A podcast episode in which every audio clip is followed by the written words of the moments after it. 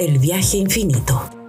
Con amor para todos los niños, niñas, adolescentes, adultos y adultas que están dentro de la condición del espectro autista. Pequeños grandes maestros de la vida.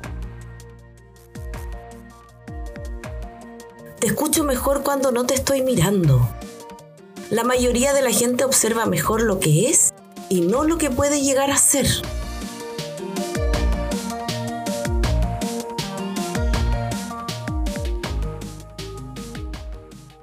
Bienvenidos una vez más al décimo capítulo de Auti Podcast, El viaje infinito. Eh, el día de hoy estoy yo, Constanza, eh, dirigiendo este podcast, este capítulo, el cual tiene la finalidad de abordar una temática bastante importante. Eh, es importante también mencionar que estamos transmitiendo por Spotify.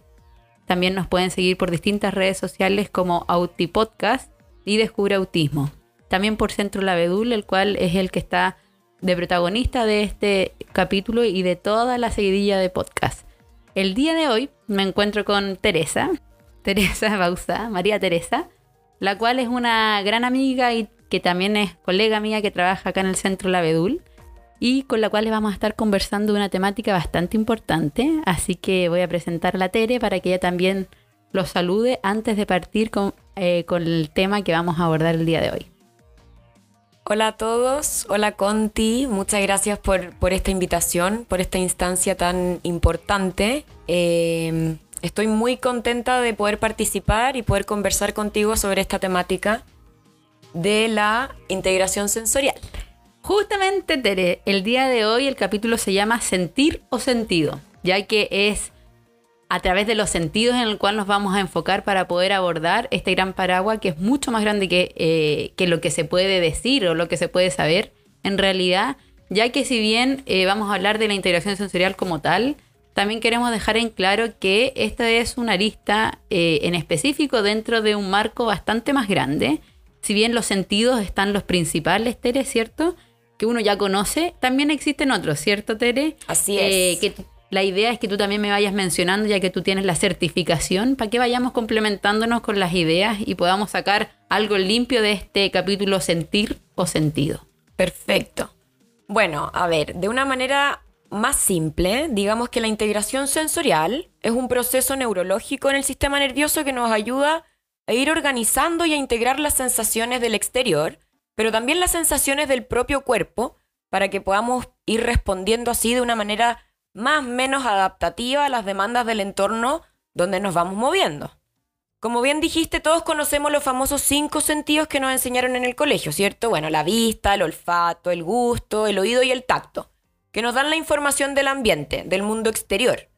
Pero también tenemos otros sentidos que nos dan información de cómo estamos por dentro, ¿ya? De cómo está nuestro cuerpo, como el sentido vestibular, que es el sentido del equilibrio, nos ayuda ahí en la orientación en el espacio y en el manejo de mi cuerpo en este espacio. Luego, a grandes rasgos, el sentido propioceptivo, que es el sentido que me da información sobre cómo están mis músculos, mis tendones, la presión, la temperatura. Y por último, que este es aún el más desconocido, es el sentido interoceptivo, que nos habla de cómo están mis órganos por dentro, cómo están mis vísceras. Nos ayuda a percibir, por ejemplo, si tengo hambre o no, o si es que tengo ganas de ir al baño. ¿Ya? Eh, bueno, esto de las sensaciones Conti es muy importante. Es lo primero que se desarrolló en el tubo neural durante el embarazo y esto es porque las sensaciones nos permiten aprender, avanzar en el desarrollo. Nosotros cuando nacimos fuimos aprendiendo a través de los sentidos, a través del ensayo y del error. Tú haces algo y el ambiente te da un feedback y a través de ese feedback vas haciendo que la respuesta sea más adaptativa. Entonces, imagínate lo importante que es tener un desafío en el procesamiento de esta información. Cuando hay un desafío en el procesamiento sensorial en los niños, sí o sí va a repercutir en su aprendizaje y en la forma de relacionarse con este mundo.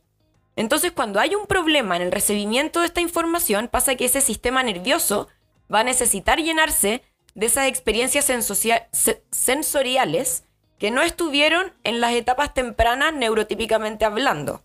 Por eso nos pasa repetidamente que, por ejemplo, algunos de nuestros pacientes están con una búsqueda oral importante a los cuatro años buscando ese tipo de estímulos para autorregularse. Claro, justamente, Tere, eso que estabas mencionando, súper fundamental de poder eh, mencionarlo. Ocurre mucho y es lo que vemos, digamos, en la clínica, es que eh, la primera consulta suele estar relacionada a, a que el niño visualmente, eh, para cualquier persona, está con una búsqueda importante, está, por ejemplo, pegándose o pareciera ser más torpe que otros niños de la misma edad.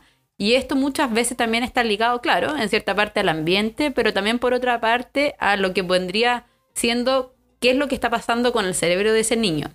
Y aquí es donde viene esta pregunta que es fundamental, que tiene que ver con, claro, viene esta derivación de neurólogos, de colegios, y es ahí donde uno dice, me están derivando al niño por integración sensorial, solo por integración sensorial.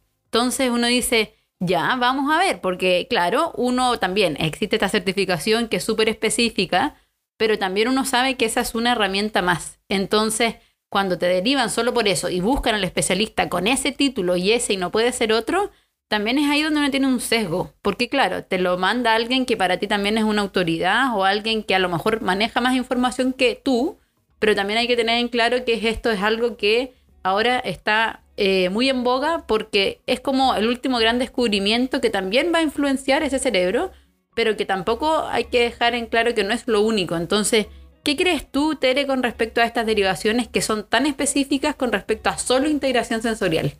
Mm, sí, te entiendo, tienes razón. Bueno, porque en estricto rigor, el terapeuta ocupacional es el profesional que se encarga de ver este tema de la integración sensorial.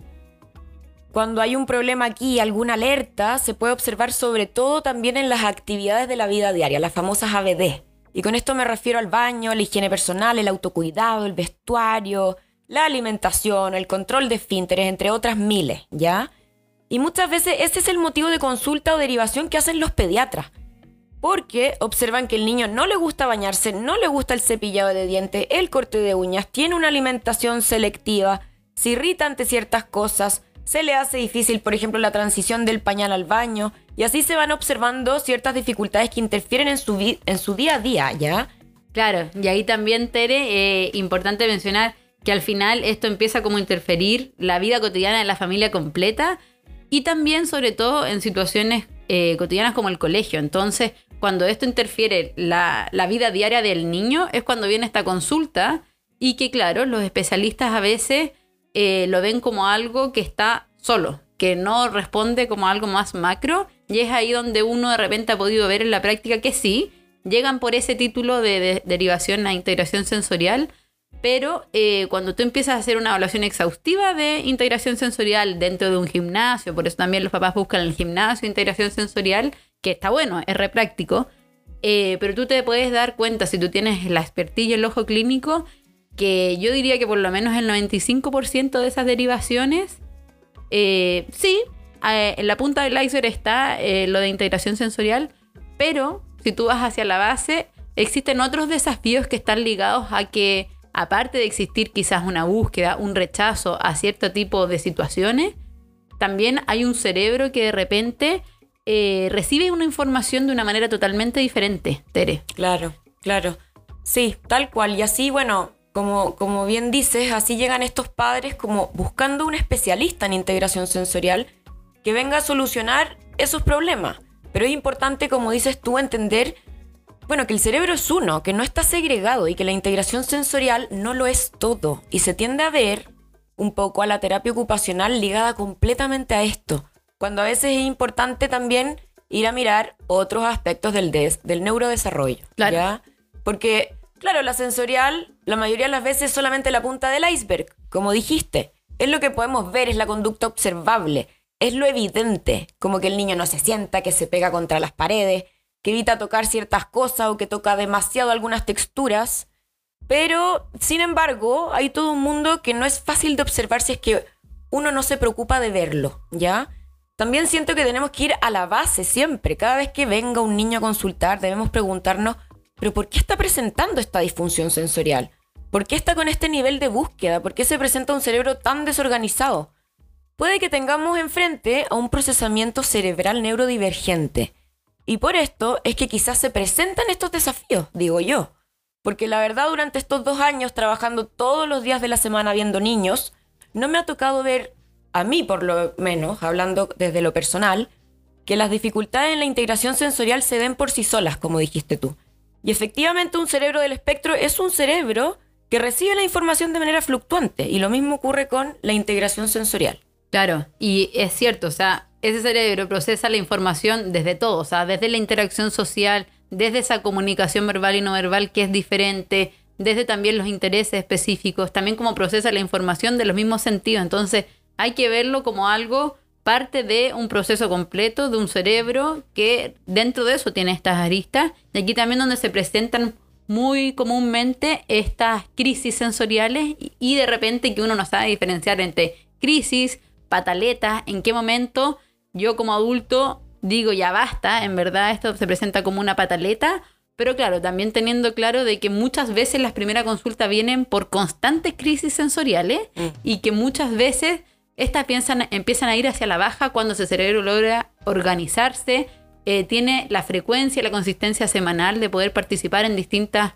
eh, sesiones individuales, otras veces grupales, cuando ese cerebro se logra organizar a nivel de los sentidos, a nivel de cómo percibe ese sistema nervioso, también existen varios avances, sobre todo a nivel escolar, que es ahí donde también muchas veces sí está el ambiente que un poco depriva esto.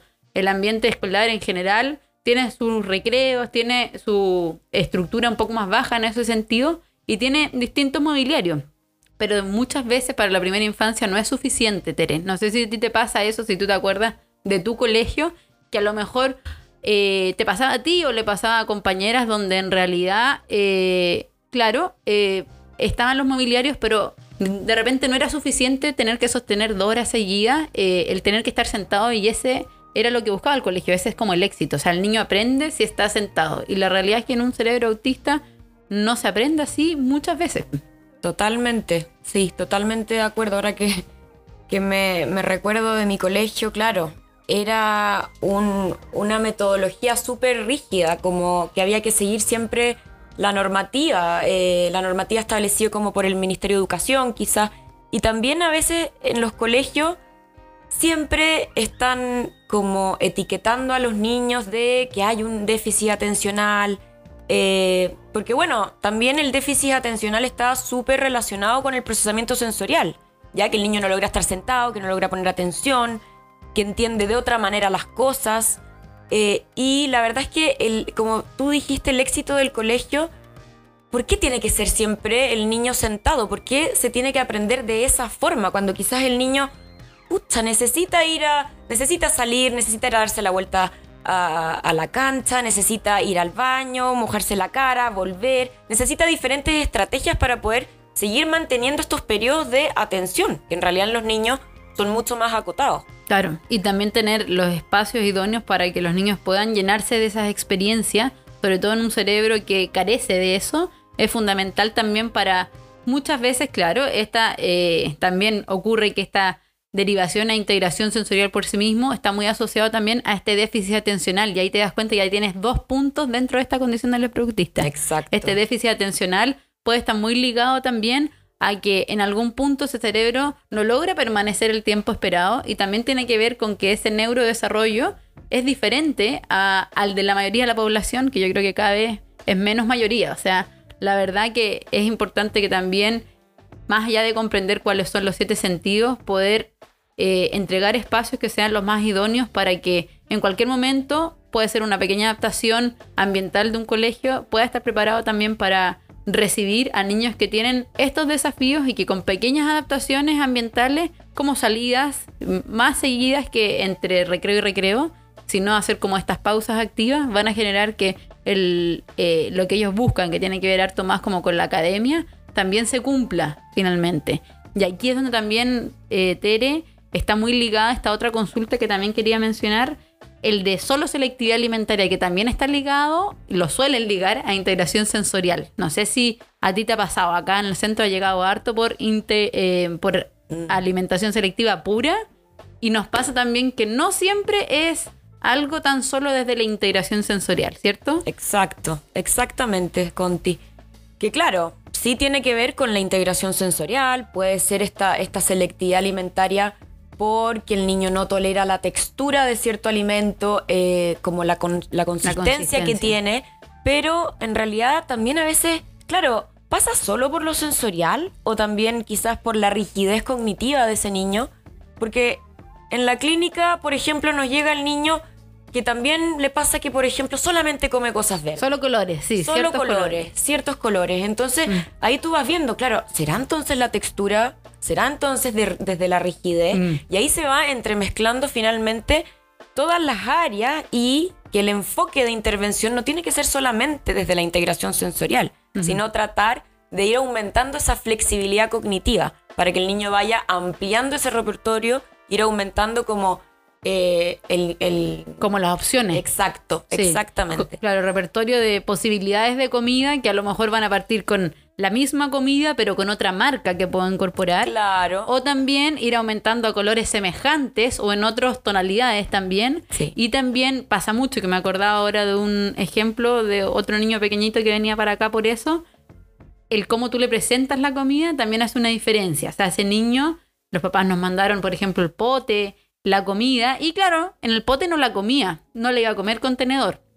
Pero le sacamos el pote, le pusimos un fondo blanco, le pasamos nada, o sea, no había ningún tipo de servicio, era su mano, y listo, y se lo comió. Y se lo grabamos y se lo mostramos a los papás y empezaron a hacer lo mismo en la casa. Y claro, se lo, se lo ponían solamente en la mesita y el niño comía así. Son pequeñas cosas que también, por ejemplo, eh, con ese mismo niño nos pasó que los pies le quedaban en el aire cuando comía. Mm. Y pensando que también no es tan solo el desafío a nivel alimentación, también puede haber otro sentido que tenga una respuesta exacerbada, hay que ir viendo también todas esas modalidades para ver si es que, chuta, a lo mejor le queda grande la silla, no está tocando el piso, le puede llegar a dar, en simples palabras, vértigo. Y eso también está exacerbando de que esa conducta no, no esté ocurriendo y empieza también a afectar bastante en el jardín infantil, en el colegio, que además son instancias bastante sociales y que de repente están eh, influenciadas por pequeñas adaptaciones que no van ocurriendo, sobre todo en un casino de un colegio que ya es más difícil el manejo de varios niños. Entonces, son pequeñas cosas que uno puede ir viendo en un, eh, en un box más chiquitito y que pueden después uno trasladarlos a los otros contextos y que los papás lo puedan poner en práctica, que son ellos los principales, digamos, actores, para que estas pequeñas adaptaciones uno va viendo que ya no es tan solo integración sensorial, es baja flexibilidad cognitiva. ¿A qué responde esa baja flexibilidad cognitiva? Y volvemos al cerebro. Ya no es tan solo una arista, son varias Exacto. eh, que se engloban dentro de algo mucho más grande. Entonces, Volvemos al Sí, inicio. volvemos al Sí. inicio, Tere, entonces es importante. Y así como también, Tere, está el- esto presente en niños, no es el único lugar donde se presenta. Eh, aquí también atendemos a hartos adultos y tú también atiendes a hartos adolescentes. Cuéntame, Tere, ¿qué es lo que tú ves en estos adolescentes? ¿Cómo se presenta esta disfunción sensorial? ¿Y cómo también podrías tú decir que ha sido este proceso de acompañamiento a personas que a lo mejor ya han pasado una infancia quizás no muy eh, positiva porque han tenido hartos desafíos con respecto a la integración sensorial y con otras cosas, pero de repente, sobre todo con adolescentes y adultos, es diferente el abordaje, ¿cierto? Exacto. Y también pasa mucho que uno creería que este, como esta problemática de integración sensorial se da solamente en la infancia, pero bueno, el niño va creciendo y se va convirtiendo en un adolescente, en un adulto, y este, estos desafíos simplemente no desaparecen, sino que claro, se pueden ir trabajando, ¿no es cierto? Podemos ir aumentando la tolerancia, pero no va a desaparecer por completo. Entonces tenemos que ir a abordar también a ese adulto que tiene esos desafíos a nivel de, desde la integración sensorial. Y la verdad es que a mí me ha tocado verlo como, por ejemplo, como que lo manifiestan a través de este burnout. Eh, es como que Se agota. se agota, se agota la batería, se agotan las energías, recibe tanta información, eh, tanta entrada sensorial que queda agotado. Entonces, ¿qué pasa? De- luego de esta demanda, como a nivel sensorial, social, etcétera, necesitan encerrarse o dormir mucho para volver a ahorrar esta energía. Porque el gasto energético, el cortisol, que estaba dando vueltas por ese cerebro fue excesivo. Se saturaron todos los sistemas sensoriales. Así es como yo puedo verlo en los adolescentes. Entonces, finalmente también es importante eh, ir buscando adaptaciones e ir viendo que en realidad hay cosas que no son tan importantes. Como que me pasa, por ejemplo, que hay adolescentes que, eh, claro, eh, se sienten obligados por ir a este famoso como eh, Día de las Alianzas en el colegio y en realidad que, claro, está lleno de ruido, colores, estímulos, mucha gente, mucha multitud. Eh, y en realidad que es tan simple como, ¿por qué no em, dejas de, ir a esas instancias que te quitan tanta energía? Y no es terrible, no pasa nada. Uno tiene que también cuidarse y priorizar. a uno mismo y, priorizar, exactamente. Y también en ese mismo de las alianzas, claro, a lo mejor él también tiene el deseo de participar, pues entonces, ¿qué adaptaciones podemos hacer? Ya, busquemos un lugar donde tú siempre puedas acudir en aquel momento que tú digas, ya, esta situación me está saturando, tengo una sala donde me puedo ir. Voy a ir con mis audífonos, cualquier cosa me aparto y escucho mi música o hago que me reduzcan el ruido. También, qué sé yo, pasa que adolescentes y adultos andan con ciertos objetos en las manos que son como para bajar el nivel de ansiedad o para autorregularse ellos, por ejemplo, los tan conocidos pop-it. Puede ser. Eh, de repente, si no son pop-it, eh, hay distintas cosas como estos Fidget Toys, que son estas cositas que están de moda ahora que niños, adolescentes, adultos yo he visto que ocupan, pero que van a ser como el acompañamiento en momentos de crisis y que son necesarios. Así como también otra gente prefiere andar con su animal también. Entonces, animales que de repente están entrenados para el acompañamiento y que también reducen esta saturación sensorial que puede ser que, claro, en algunos momentos uno no pueda evadir estar, pero en ciertas situaciones también son momentos en los cuales yo puedo acudir a esto y decir, ya, con esto me concentro en esto, me hiperfocalizo en esto, hasta bajar la saturación que estoy sintiendo y poder liberarme de ciertas tensiones que me va generando eh, situaciones en las cuales también tengo que estar por distintos motivos y que sobre todo eh, ha pasado harto que con la consulta de adultos que ya tienen como un perfil de repente mucho más marcado porque han vivido mucho más tiempo con ese cerebro y con esos desafíos, sobre todo cuando son diagnosticados más grandes, es fundamental poder eh, hacer alguna especie como de screening, claro. de pauta, ¿cierto, Tere? Para poder decir, eh, este más o menos es como se codifica tu perfil, interpretarlo con tu especialista y poder ir haciendo adaptaciones, por ejemplo, en el puesto de trabajo. Yo he escuchado bastante y lo he hecho también con algunos adultos, el poder enviar alguna solicitud eh, al recurso humano, por ejemplo, para poder hacer adaptaciones en el ambiente, que tenga un box separado, con menos estímulos, que no les llegue la luz directamente, eh, que puedan también, por ejemplo, faltar a situaciones como coffee break que se hacen como, por ejemplo, miércoles de coffee break y todos tienen que llegar. Y la realidad es que para esa persona súper angustioso es en coffee break. Entonces, si puede llegar después de eso, ideal. Y, los, y también se han tenido que adaptar las empresas o los distintos lugares a ese tipo de necesidades que en realidad no afectan como la calidad del desempeño de la persona. Exacto, sí. Qué importante eso que dices tú de de este screening, como de este autoconocimiento, eh, preguntarnos nosotros también desde, desde la adultez, cómo funciono yo en cuanto a lo sensorial, qué me gusta, qué me disgusta, qué me estresa, qué me relaja, con el fin como de, ir protegiéndose ante estas situaciones y poder prevenirlas, como dices tú, o bueno, o afrontarlas, pero de una manera diferente, con estas adaptaciones. Podemos ir haciendo como distintas cosas dependiendo igual lo que la persona te va refiriendo. O sea, en la adolescencia es diferente también como eh, la información que te puede llegar. Obviamente cuando son más chiquititos es uno el que tiene que ir a observar la conducta del niño porque es más complejo poder ellos desde la conciencia también generar como la instancia de poder decirte esto me molesta. Por eso también es tan importante las visitas a los colegios. Porque es ahí donde uno puede ver in situ y poder dar eh, las herramientas o la estrategia necesaria para que el adulto y el ambiente pueda adaptarse.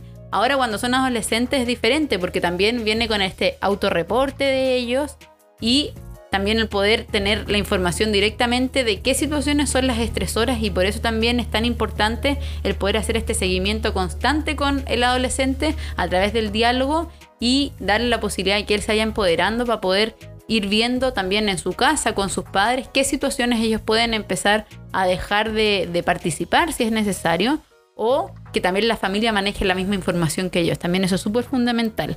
No es tan solo que el adolescente o el adulto o el niño haga cambios, sino que el ambiente maneje la misma información y también se, avance de forma alineada. Entonces, no es tan simple la cosa. Por eso también el título de este capítulo, Tere. Eh, no sé si quieres aportar algo más antes de también ir cerrando.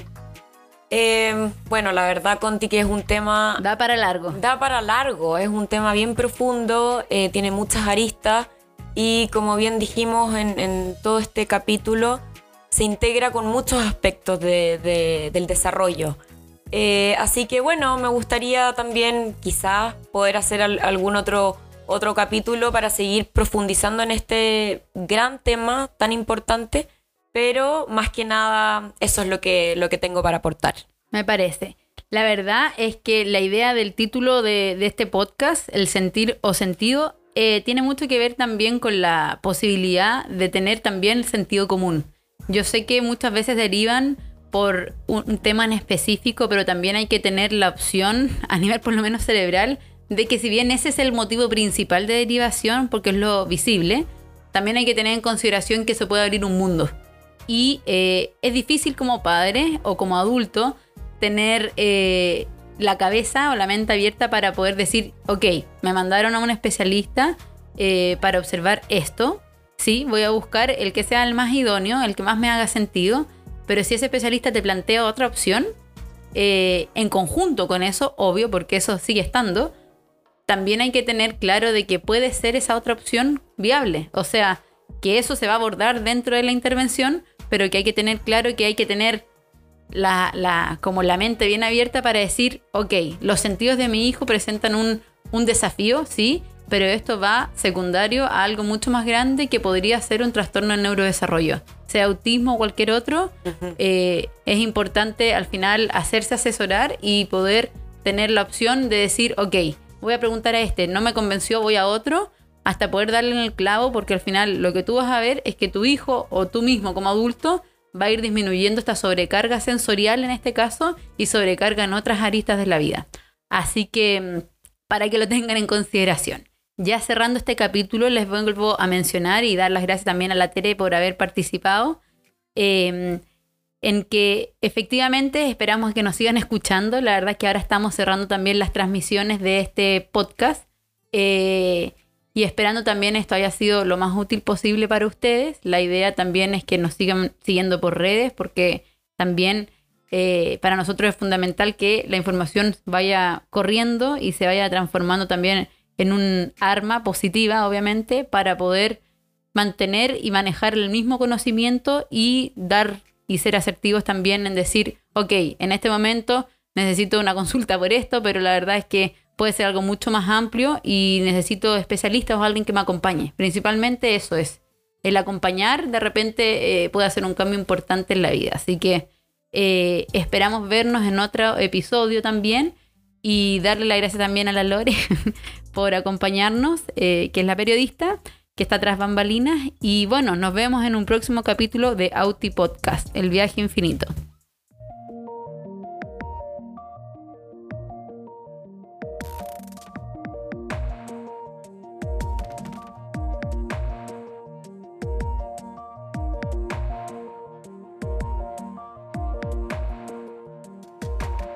Autipodcast El viaje infinito.